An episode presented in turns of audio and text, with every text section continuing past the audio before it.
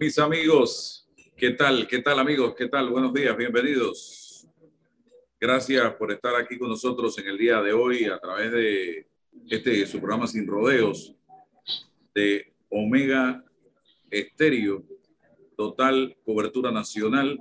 Eh, hoy con nosotros Raúl Osa, eh, también como todos los miércoles, está también César Relova, compañero de marcación.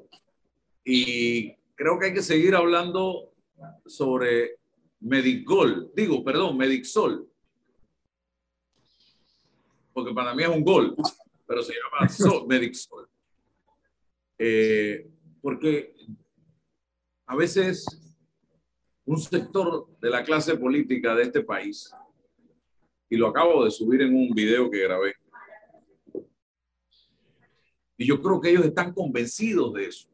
Es un fenómeno sociológico de que aquí, en este país, eh, la gran mayoría de la gente no lee, no piensa, no debate, no discute, no analiza, no reflexiona.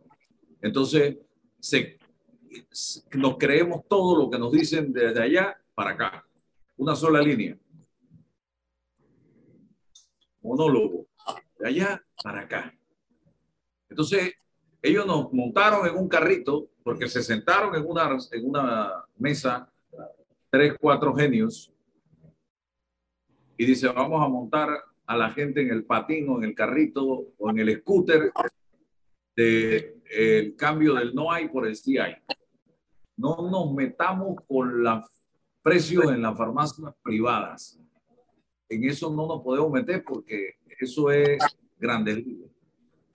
Y ustedes saben los compromisos que tenemos con ese sector, que son cinco o seis grupos económicos en este país.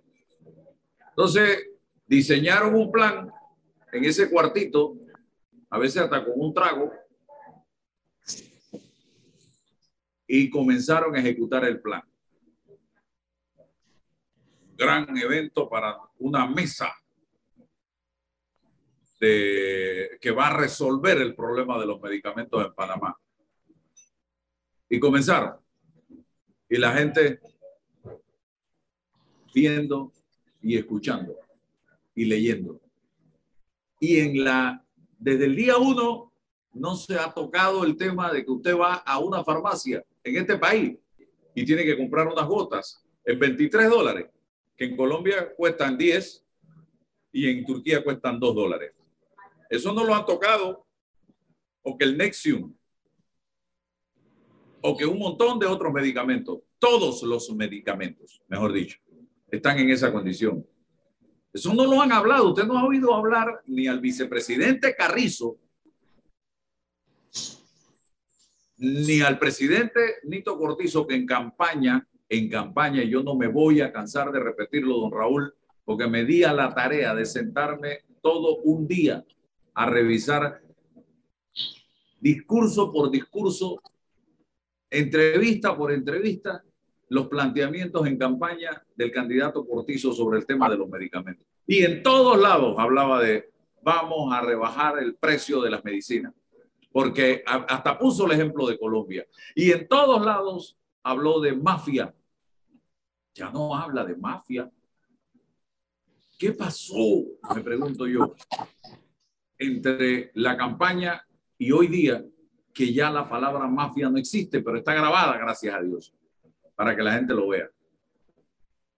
Entonces, ¿por qué no se quieren meter en ese tema? Y nos salen ahora con una especie de llamarada de capullo o de alcacelser efervescente, ese se acabó. Como si fuera la gran panacea, el gran proyecto Medixol. Y nos entregan cuatro medicamentos para la hipertensión que vamos a tener que seguir comprando a el precio que la farmacia plantea, los farmacéutas plantean, y uno para el colesterol, como si en este país, aquí, el resto de la población no sufre de más nada. Uno. Y segundo, como si aquí nada más hubieran gente en Santa Librada, en Veranillo, eso queda en San Miguelito, eh, creo que es Veranillo, creo que es por ahí la, la, la policlínica esa, eh, Caledonia y Betania. El resto del país no tiene derecho a disfrutar o a saborear ese plancito piloto de ese gol que nos están metiendo.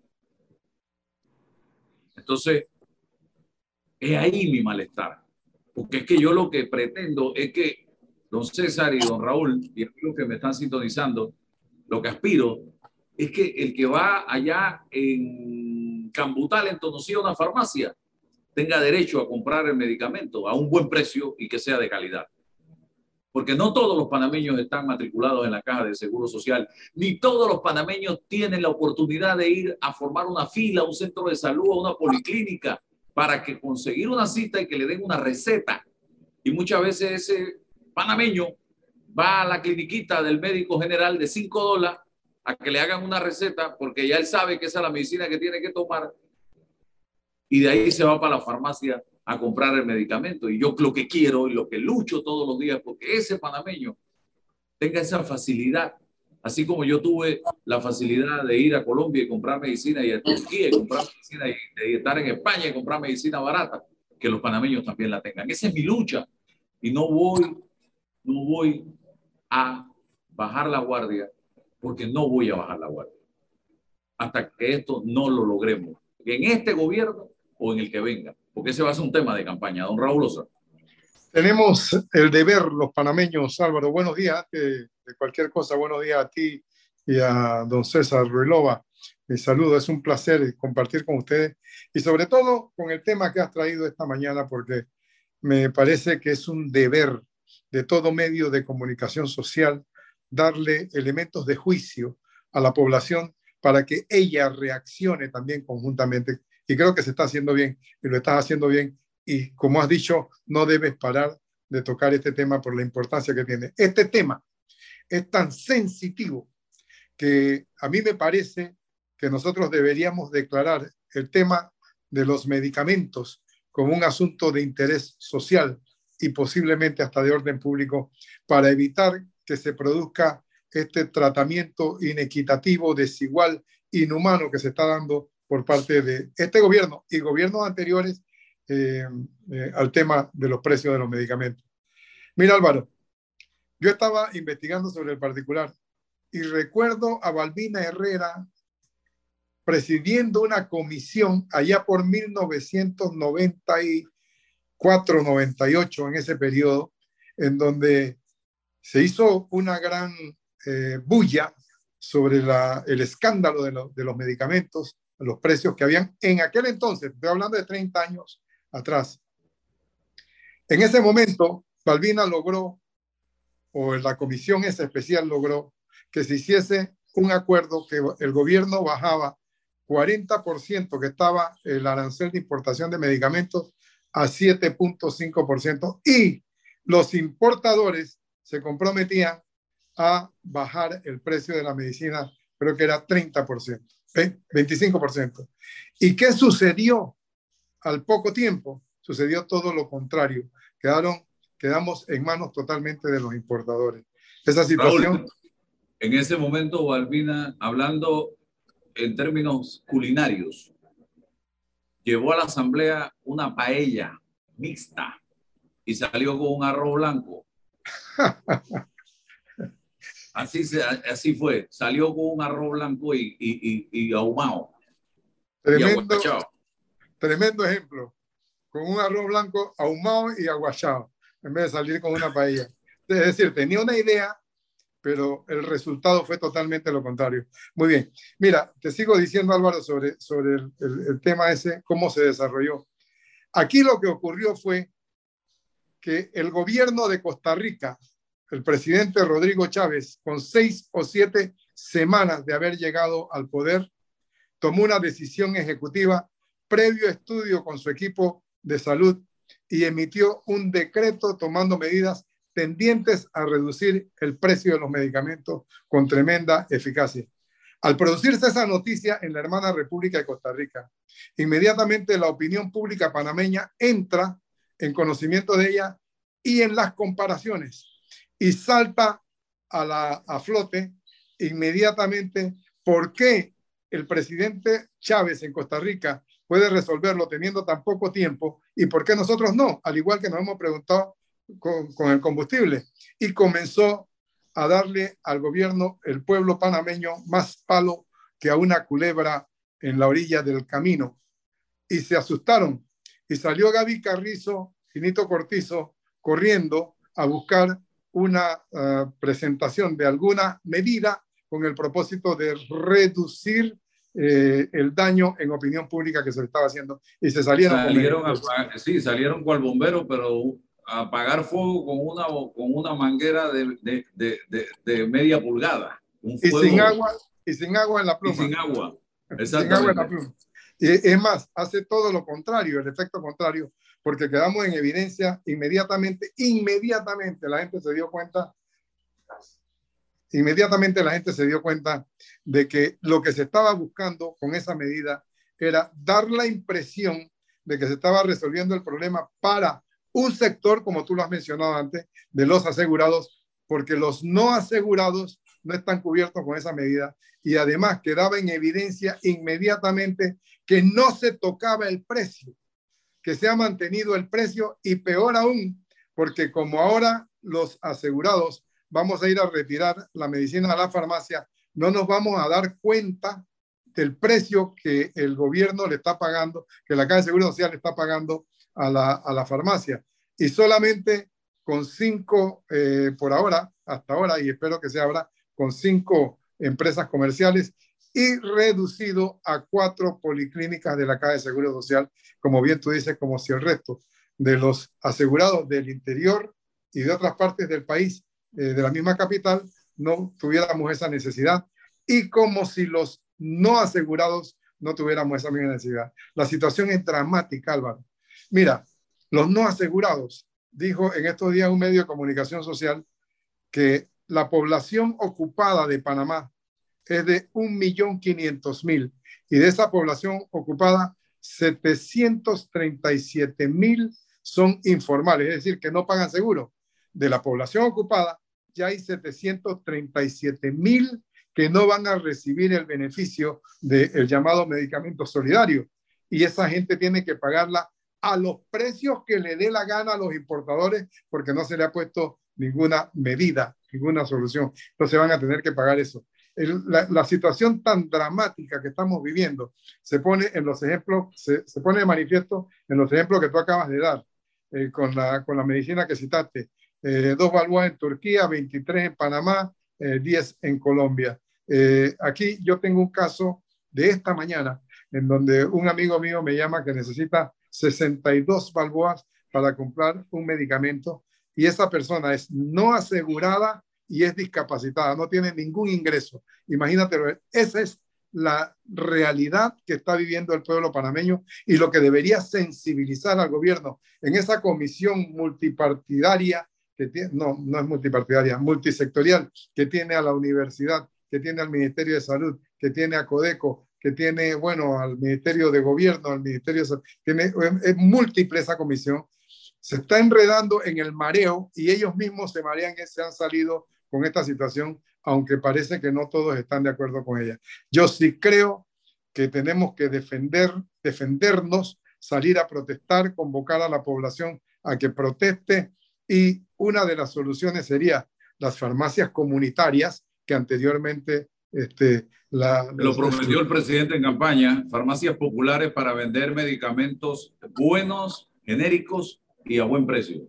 Ahí viene, el descrédito, ahí viene el descrédito de los discursos y de los discursantes. Se quedan como palabras vacías, como palabras que no tienen sentido y la credibilidad y la confianza de la población disminuye considerablemente. Este es un problema serio. También digo que iba a acabar con la mafia de, los medicamentos, cuando lo que hizo fue surgir una nueva mafia de los medicamentos que tiene por lo menos tres pilares, los importadores, el sector de gobierno en la mafia y el sector del seguro en la mafia. Esa es una situación que, porque uno solo no lo logra, tienen que tener los tres, esos, esos pilares. Entonces, yo creo, Álvaro, que esto es tan grave que tenemos que promover una ley que declare el tema del medicamento, de los precios del medicamento, de los servicios médicos como un asunto de interés social para poder aplicar medidas eh, mm, como, por ejemplo, restringir los porcentajes de ganancia ah, de una manera razonable.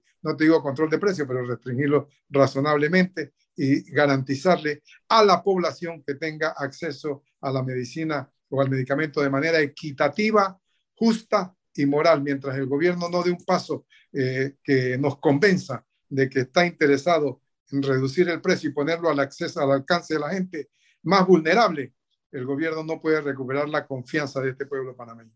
Don César, y es que el gobierno tiene la ley 1 con ese arroz blanco que yo planteo, le da algunas herramientas, y también tiene la constitución. Y si usted suma esos dos libritos importantes, usted puede hacer algo siempre y cuando haya voluntad. Don César Reloj. Sí, buenos días Álvaro, buenos días don Raúl. Placer siempre tenerlo acá con nosotros los miércoles. Buenos días a todos los que nos escuchan en la mañana de hoy en Sin Rodeos.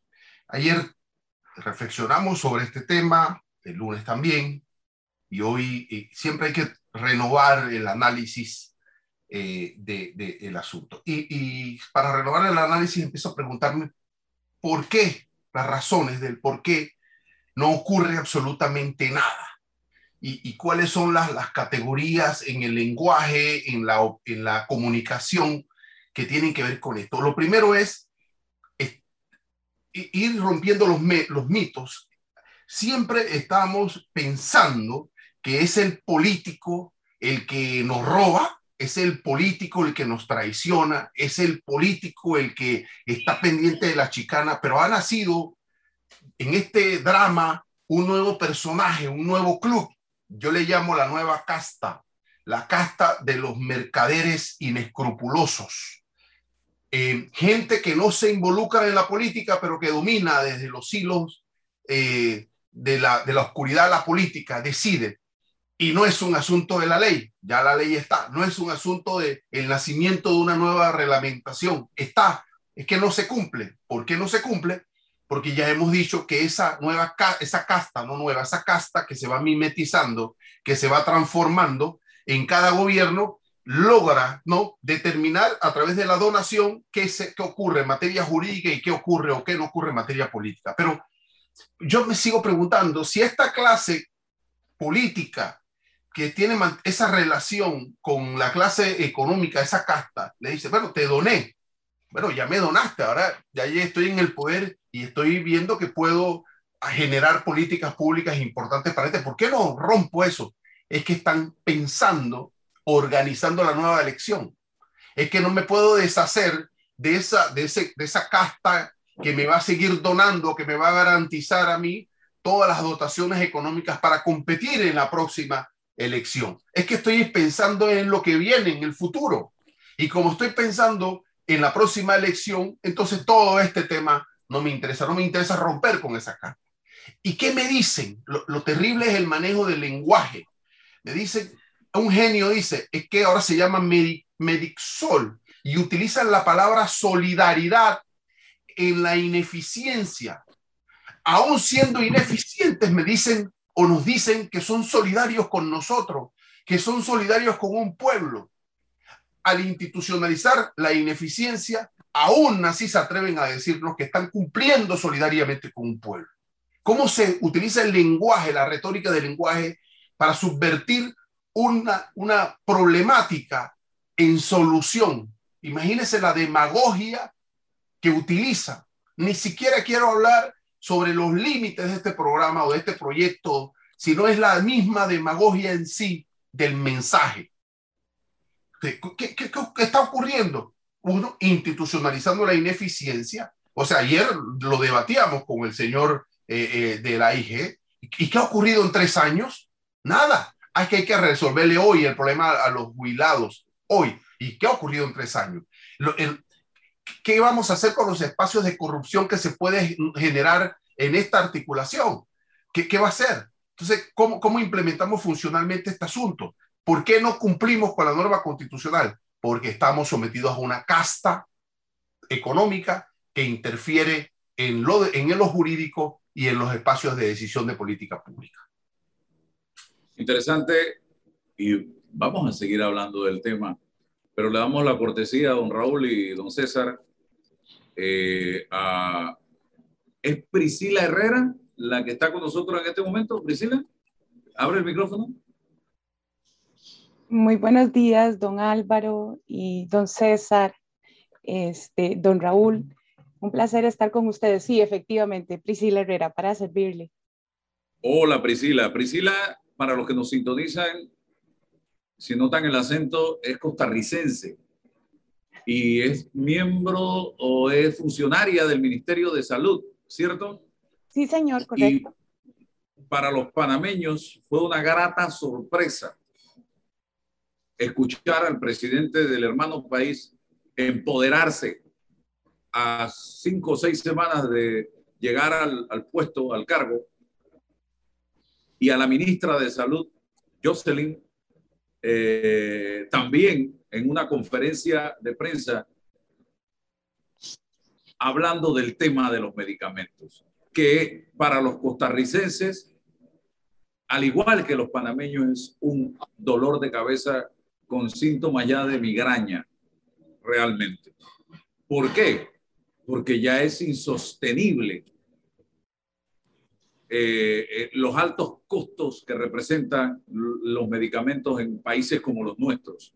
Cuando vemos el ejemplo de Colombia, hasta Nicaragua, vecino de ustedes, México, eh, en Estados Unidos, en Turquía, en España, donde los medicamentos uno, no es que te lo regalen, pero están a precios justos.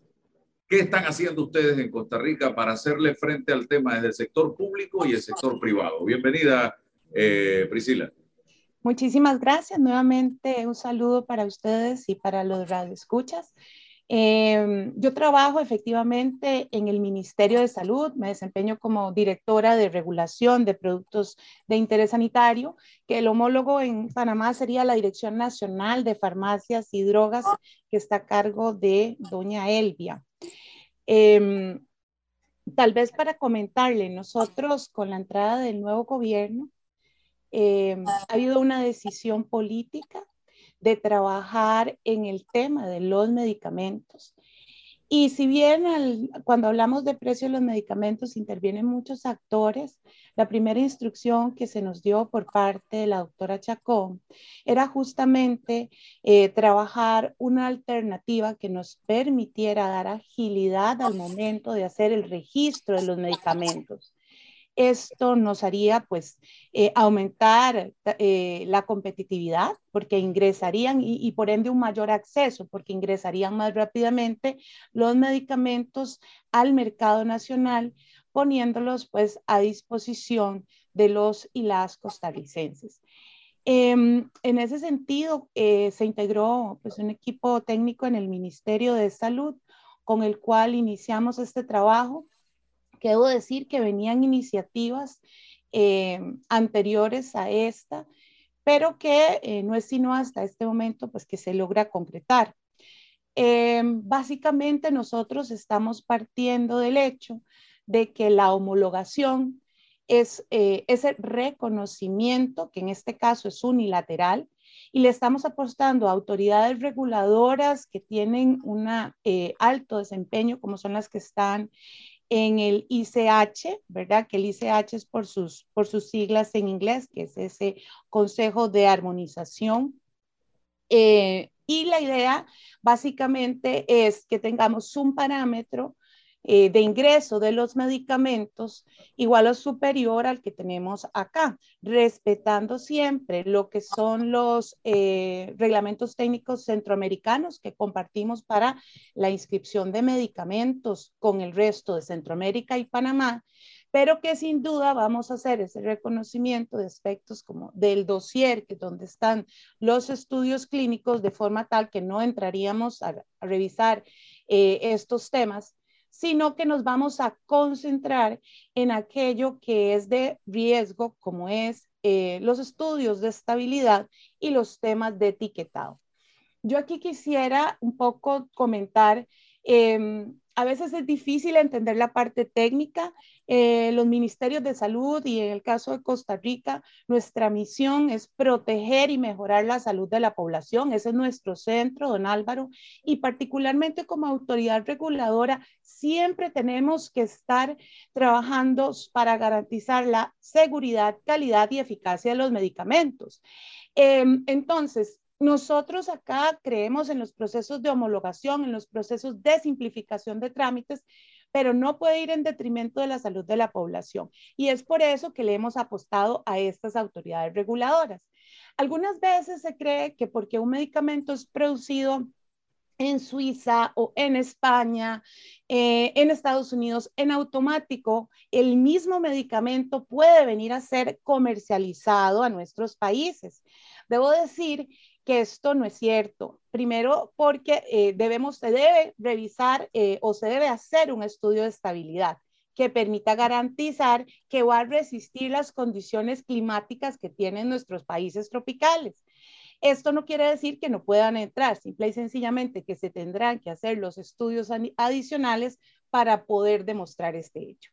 Y con temas de etiquetado, que también son temas básicos, no sé cómo será la legislación en Panamá, pero en nuestro país, por ejemplo, eh, todo tiene que ser en español, ¿verdad? Ahora hay algunas tendencias para poder llevar adelante este, este tema eh, de idioma, viene en lo que es el etiquetado eh, digital, QR y tal, pero en este momento sí requerimos que se cumpla con lo que viene en los reglamentos técnicos centroamericanos sobre etiquetado.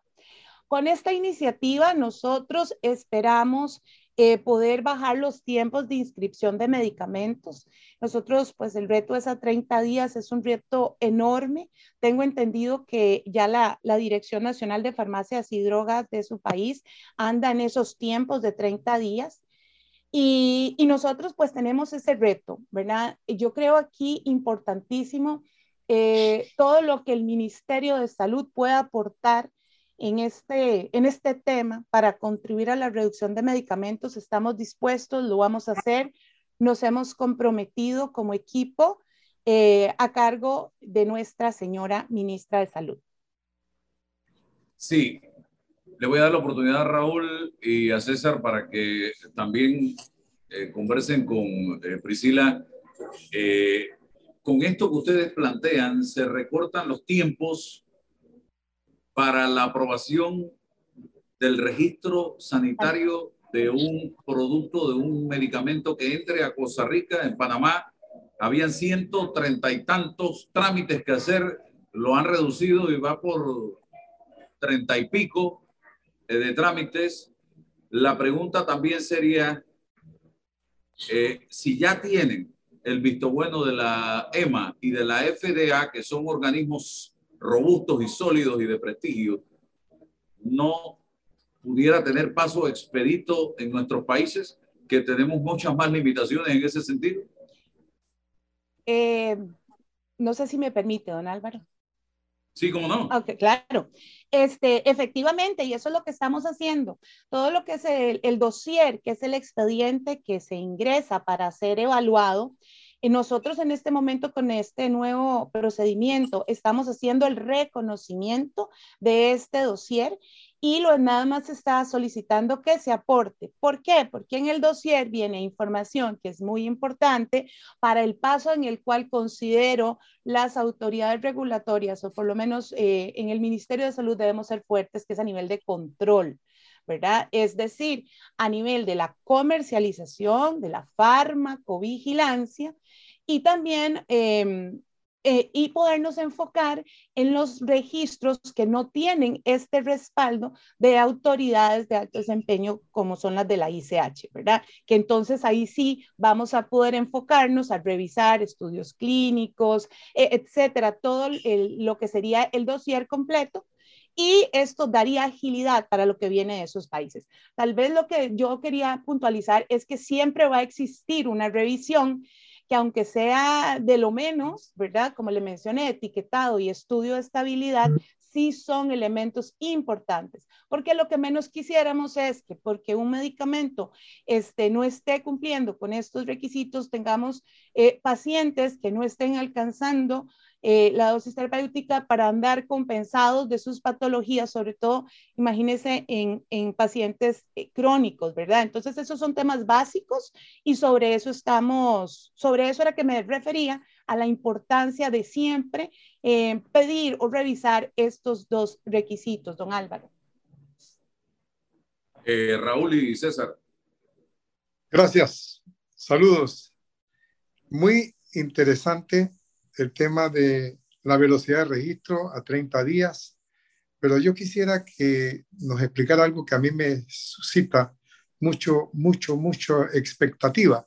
He visto el video del presidente de Costa Rica haciendo las explicaciones y de la ministra Chacón haciendo las explicaciones y quisiera aprovechar la oportunidad para que la señora Herrera nos eh, explicara más en detalle cómo esto se convierte en medicina accesible a la población general de manera equitativa y a precios razonables.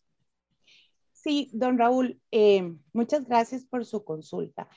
Como yo mencioné al inicio, cuando hablamos del tema de precios de medicamentos, creo que eh, hay muchas aristas, muchos actores que están involucrados.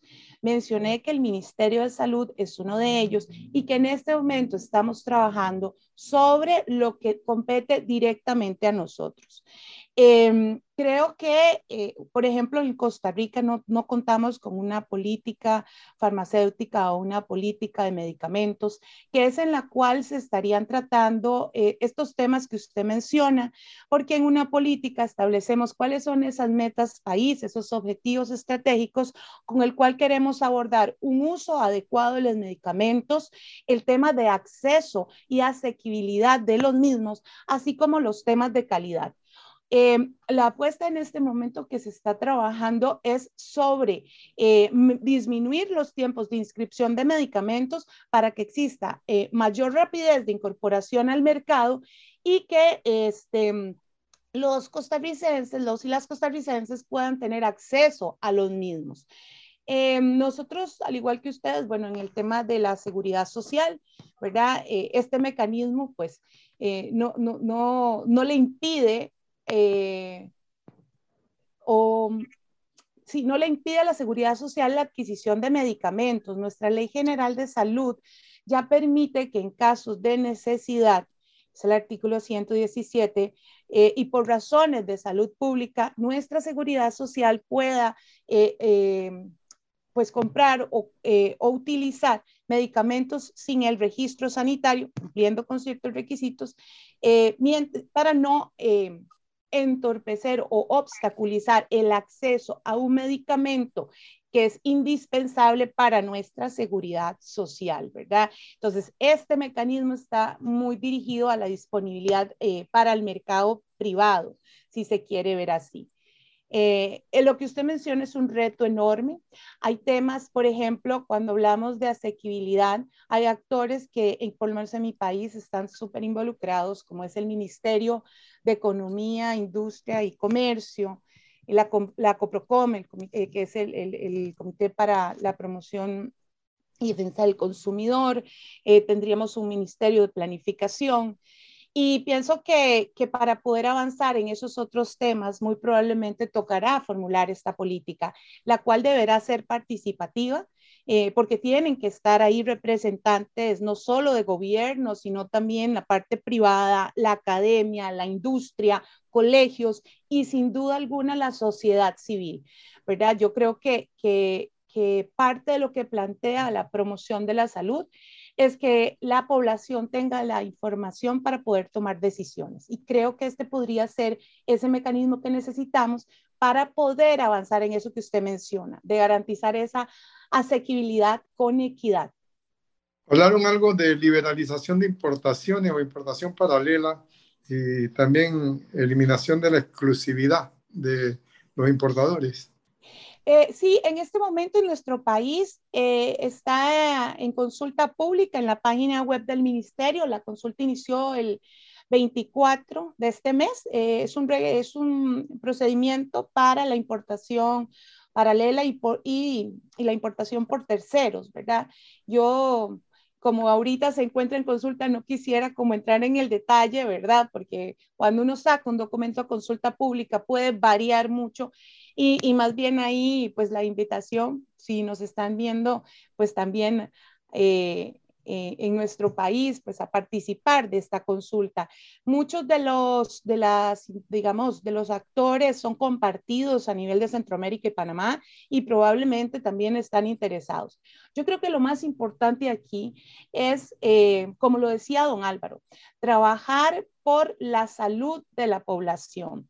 Los objetivos de desarrollo sostenible, el objetivo 3, que habla de, garantizar esa vida sana y de promover el bienestar para todos y todas, pasa por el tema de poder obtener sus medicamentos em, a precios razonables y que sean principalmente de calidad, que tengan eh, seguridad de que el producto que se está consumiendo, ese producto les va a hacer el efecto que dice que hace. Y por eso es tan importante el registro sanitario. Eh, y, más allá, yo quisiera que, que, pudiéramos comprender que el registro no es un obstáculo y no es una traba para que los precios de medicamentos se reduzcan, sino más bien es un aliado para garantizar que los que producen estos medicamentos y que los que distribuyen los medicamentos eh, lo hagan de forma responsable. Y esto porque no es solo el vendo el medicamento y ahí acabó. Nosotros, como lo mencioné al inicio, los procesos de farmacovigilancia y ahí nosotros también tenemos procesos de eh, de reconocimiento nos obligan a vigilar cómo se comporta en el mercado. Cuando ya se hace una comercialización más grande que lo que estaba en estudios clínicos y que pudieran surgir efectos adversos graves que nosotros nos obliguen a hacer el recall o la retirada de estos productos y que estos, eh, tanto las droguerías como los laboratorios, deben hacerse responsables por este producto. Entonces creo que, debemos estudiar toda esa cadena de valor. Yo creo que usted lo mencionaba ahora, don Raúl, ¿dónde podríamos, dónde podrían estar eh, esos, esas mm, trabas o esos monopolios para ver cómo le entramos sin detrimento de la salud pública? Usted mencionó la experiencia de Colombia.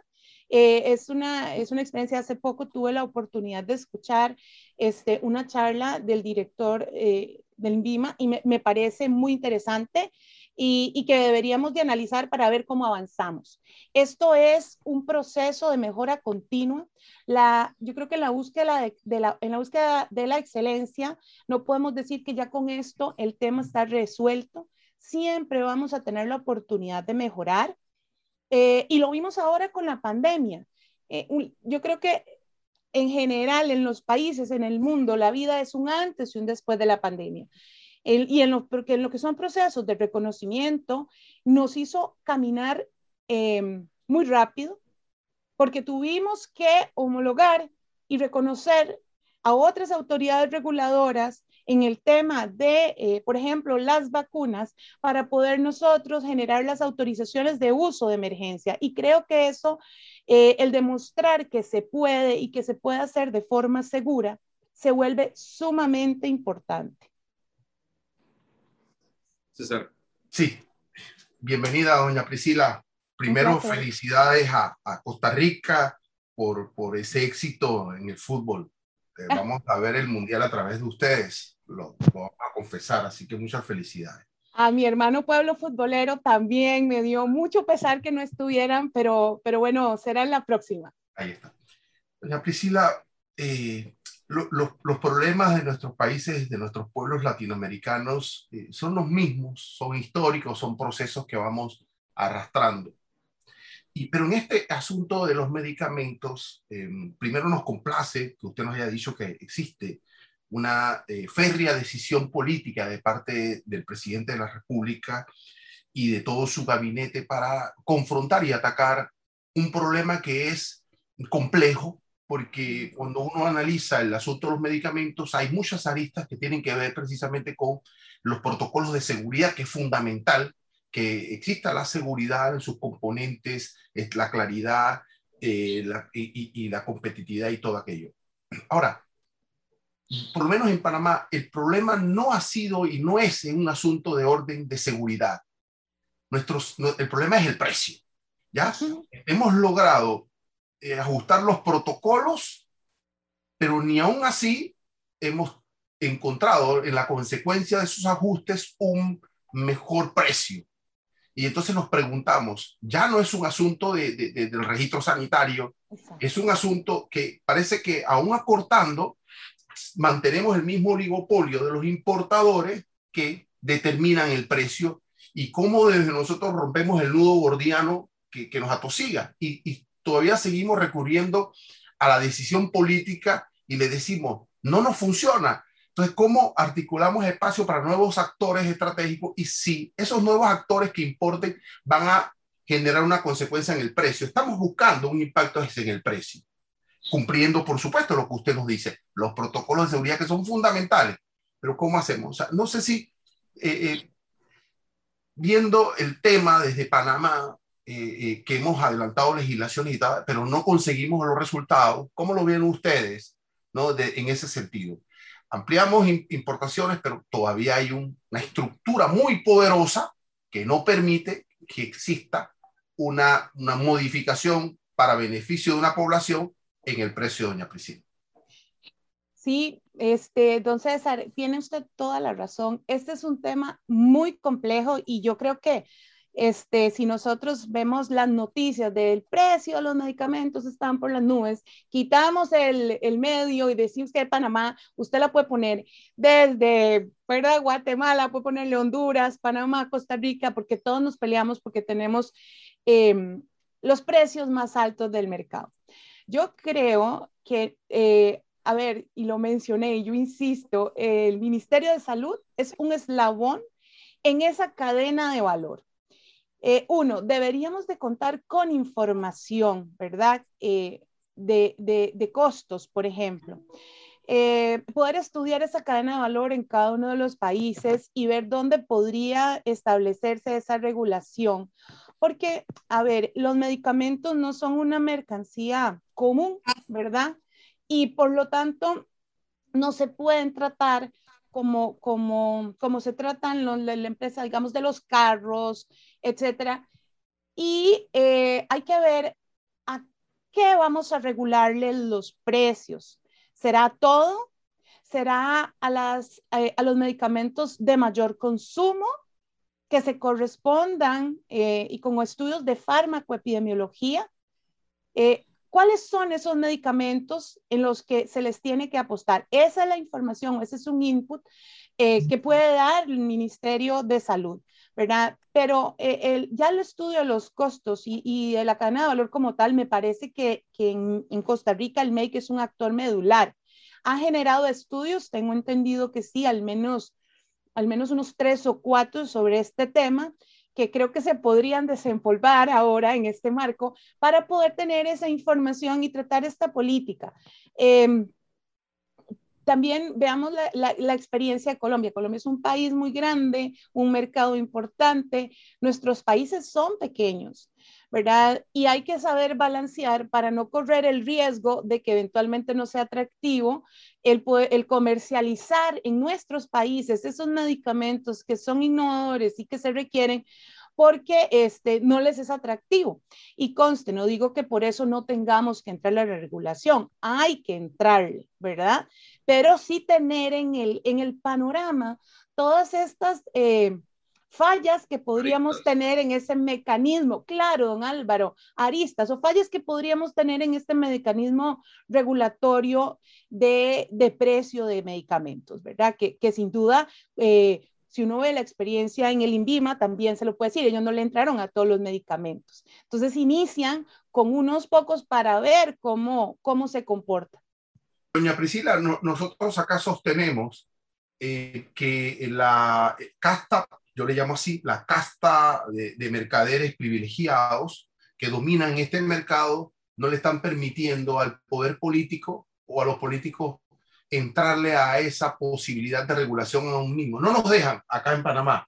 Sé que con voluntad política se va a romper esta estructura. Es un asunto que sí tiene un componente técnico, por supuesto, usted lo ha explicado, pero tiene un bagaje político extraordinario y requiere, por supuesto, que nuestros líderes se eleven sobre esto y piensen en nuestro pueblo. Es fundamental, es, desde mi óptica, eminentemente político este asunto de decisión para romper la casta de mercaderes que han dominado esto. Coincido, don César, es una decisión que es política. Eh, y bueno, así lo ha visto nuestra ministra y nuestro presidente. Ellos son los que llevan esa, esa voz cantante. Nosotros a nivel técnico, este, pues cuando nos bajan esas instrucciones, procedemos. Eh, e, en esta línea tengo un equipo maravilloso, yo tengo que decirlo, que me siento sumamente orgullosa porque es gente que está comprometida con el cambio, gente que le gusta innovar. Este, estamos proponiendo ideas de, y nuevas formas de trabajo. Yo creo que, que a nivel, el registro es importantísimo, ya les dije, esa es como esa carta de seguridad, pero también creo muy importante y necesario robustecer el control. Nosotros, eh, dentro de las nueve funciones que deberíamos de cumplir como autoridad reguladora nacional, el tema de los controles son muy importantes para que si sea por un mecanismo de homologación o sea por importación paralela o por terceros, etcétera, podamos como autoridad reguladora controlar y garantizarle a la población que sus productos sus productos farmacéuticos son seguros eh, y son de calidad. Bueno, yo quiero, en nombre de todos mis oyentes y quienes nos sintonizan también a través de redes sociales, agradecer a Priscila por darnos la gran oportunidad de conversar con usted eh, y plantearle al país la forma como Costa Rica está enfrentando este tema. Hoy los panameños estamos siendo atracados por un grupo de empresas dedicadas a la distribución y comercialización de medicamentos. Y digo atracado porque no, puede, no se justifica que un medicamento en Turquía o en Colombia cueste 10 o 15 veces menos que acá. Yo entiendo que son mercados pequeños, que puede haber una diferencia de precios, algunos márgenes diferentes, pero que un medicamento en Turquía te cueste 4.50 la caja de 28 comprimidos, que es el, el omeprazol, lo Nexium, y que aquí en Panamá te cueste 70, 80 dólares esa misma caja del mismo fabricante, eso no tiene ninguna lógica, ninguna razón de ser. Eso lo que indica es que estamos frente a piratas del nuevo siglo XXI. Así de sencillo. Así que gracias Priscila y ojalá ustedes avancen, tengan suerte, eh, logren fracturar, acabar, estirpar ese tumor que nos está acabando a la principalmente a la clase media y la clase baja de nuestros países. Que tengan excelente día. Un mensaje final. No, agradecerle a don Álvaro, a don César, a don Raúl por la oportunidad eh, seguimos eh, como países hermanos en esta lucha también. Y yo también les deseo muchos éxitos. Sé que, que ustedes están trabajando muy fuerte el tema. Y bueno, siempre es bueno conversarnos como, como hermanos para, para poder buscar soluciones conjuntas. Muchísimas gracias por la oportunidad. Un abrazo y gracias. Saludos. Eh, vámonos al cambio comercial y regresamos enseguida, estimados amigos. Bien interesante escuchar una funcionaria del Ministerio de Salud de Costa Rica hablarle al país a través de este programa.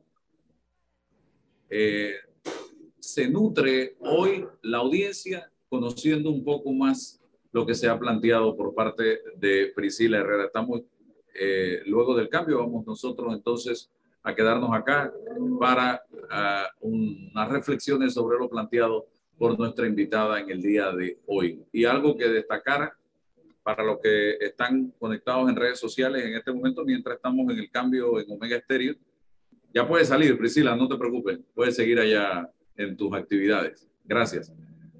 Le decía, a, le quiero decir a los oyentes y le decía a César, yo no sé, Raúl eh, y César, pero me deja una extraordinaria buena impresión. La, la, humildad con la que habla la funcionaria, la claridad con la que habla la funcionaria y cómo aborda el tema. Yo creo que aquí seguimos teniendo, y yo he tenido la oportunidad de conversar con incluso no solamente colegas comunicadores, sino con los propios, algunos funcionarios de la actual administración. Aquí hay un grave problema de comunicación, gravísimo problema de comunicación. Tú estás hablando de la lluvia y ellos te hablan del sol. Y eso no puede ser. Y hay un tema que ojalá yo tuviera la oportunidad de planteárselo al directamente al propio presidente de la República. Se ha caído durante los últimos gobiernos en la estrategia de divulgar la gestión del presidente a través de los medios de comunicación. Y lo que hay que divulgar es la gestión del gobierno del equipo de gobierno, porque el gobierno es un equipo y no se vende así a través de la estrategia de comunicación. Se está es tratando de vender Nito Cortizo, Nito Cortizo, Nito Cortizo y yo creo que esa no debe ser. Yo, dentro de mi conocimiento como eh, comunicador de más de 35 años, lo que percibo es que se nos quiere vender que Nito Cortizo es el gobierno y el gobierno no es Nito Cortizo. Entonces, así no se plantea el trabajo de un equipo de gobierno. Es, mi manera humilde de pensar, eh, viendo lo que hemos estado viendo. Y lo mismo pasó con Varela. Y lo mismo pasó con Martinelli. Salían los presidentes en la, publicidad hablando y hablando y hablando y hablando y hablando, cuando es el trabajo de gobierno lo que se debe mercadear para que la gente sepa qué se está, cuál es la obra de gobierno, pienso yo. Y no un culto a la personalidad de alguien en particular. No sé qué piensa Raúl al respecto. Te adiciono un pedazo que me parece que es muy relevante. Tienes toda la razón en ese enfoque de presentar únicamente la gestión del presidente como si lo representara todo, pero también hay una especie de política de silencio en alguna medida con respecto a algunos ministerios que tratan de decir lo menos posible cuando se les interroga sobre algunas cosas. Pero hay algo... Es que ese no es el problema, Raúl. El problema es que no los dejan decir. Ahí te iba a decir. Porque todo está centralizado. Que algunos de ellos dicen que algunos funcionarios dicen que no tienen autorización, para, lo han dicho, a mí me lo han dicho, eh, voy a reservarme los nombres por protegerlo a ellos mismos, pero te voy a decir algo más. Los que diseñan el mensaje del presidente, el contenido del mensaje del presidente, o hay algún misterio en ese diseño, en ese contenido, pero no logran hacer la conexión, no logran hacer el clic, no son eficientes en el mensaje, y, la población queda con un mal sabor de boca, restándole la credibilidad. Mira lo que se acaba de decir de los discursos. El, acabo de escuchar en un medio de comunicación social que el viernes va el presidente a decir un discurso, un nuevo discurso vacío. Lo, lo que significa... Viene, viene, para que hables del respecto, viene. Seguimos adelante. Estamos hablando de las deficiencias en temas de comunicación y el llamado que yo hago a que la estrategia de comunicación del gobierno debe ir en la dirección de destacar el trabajo de gobierno y no de rendir culto al presidente de la República. Porque aquí, y, pasó con Varela y pasó con Martinelli, todo era alrededor del presidente, cuando hay un equipo de gobierno trabajando y también de muchas veces el freno que le ponen a los funcionarios para que hablen, divulguen, aclaren desde la centralizada oficina de comunicación del Estado, donde parece que allí le dan la llavecita. Ahora sí, ahora no. Cuando lo que debe haber es fluidez en la comunicación. Raúl. Yo le añadía eso que había una especie de falla, falla vital, falla grave, que el diseño de la publicidad, que el diseño de los mensajes, que lo que ponen en contacto con el público del presidente no logra conectar con la población, no hace clic con la población, no genera la comprensión necesaria a la población y por esa razón la población ha perdido eh, confianza y credibilidad en el gobierno nacional. Amén de que todos sentimos hoy, por ejemplo, en las redes sociales, la palabra incapacidad del gobierno con respecto a este tema de la medicina es reiterativo. Lo han dicho no sé cuántas personas hablando de la incapacidad, incluyendo miembros del PRD que han renunciado y que han hablado de esa incapacidad.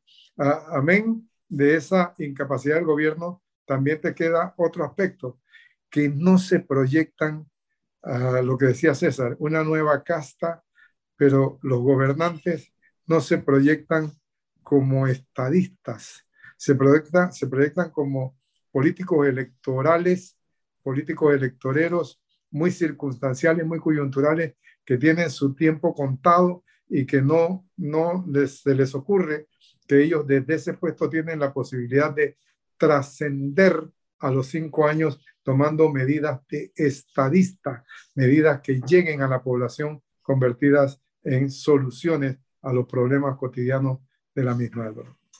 César. Bueno, eh, toca ir, eh, pasando a la acción. Eh, este, estamos claros y lo, fuimos testigos que existe en Costa Rica una decisión política vertical para atacar el problema desde la, desde la cabeza del gobierno y los funcionarios actúan con un mensaje alto y claro, están en consonancia con ese mensaje desde la cabeza. No hay duda Nadie duda porque hay una línea clara y lo escuchamos de doña Priscila.